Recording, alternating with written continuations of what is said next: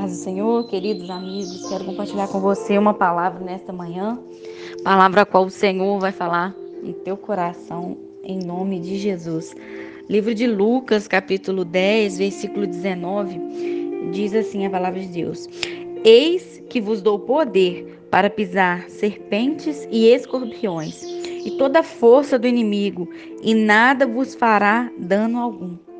Nesta palavra, irmãos, o Senhor está falando para nós que Ele vai nos dar autoridade para vencer o mal, para pisar serpentes, para pisar escorpião, para tudo aquilo que vier contra a minha a sua vida ser lançado por terra.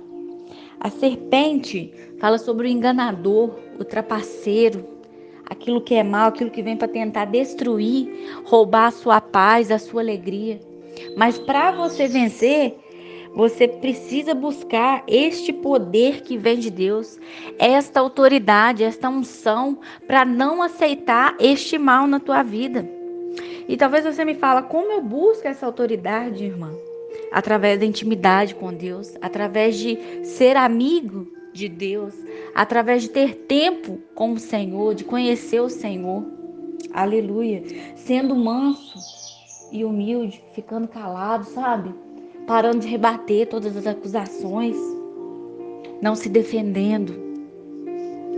Através disso você vai buscar a unção, a autoridade de Deus, não dar ouvido às calúnias, porque tudo isso, irmão, tira a nossa autoridade, tira a nossa fé.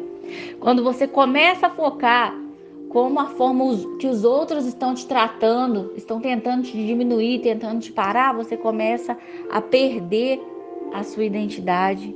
Você começa a perder a sua autoridade porque você não percebe que é o inimigo tentando roubar as suas forças. E aonde você estiver, seja no seu trabalho, seja no mercado, seja na rua, seja em casa, no meio da sua família, sempre o inimigo vai usar pessoas e situações para tentar roubar a tua autoridade, a tua unção. E é por isso que você não pode se esquecer quem você é em Deus. Que você guarde esse versículo nesta manhã. Eis que vos dou poder para pisar serpentes e escorpiões e toda a força do inimigo, toda. A palavra de Deus diz que toda, toda a força do inimigo e nada vos fará dano algum. Aleluia. Podem tentar tramar contra a tua vida, podem tentar te fazer o mal, mas o Senhor, através da comunhão com Ele, Ele vai te dar força e poder para você vencer todo o mal. Amém? Que você venha guardar esta palavra no teu coração nesta manhã e compartilhe com alguém que precisa ser renovado por esta palavra. Amém? Deus abençoe a sua vida em nome de Jesus. Um abraço da sua irmã Leciane Silveira. Amém?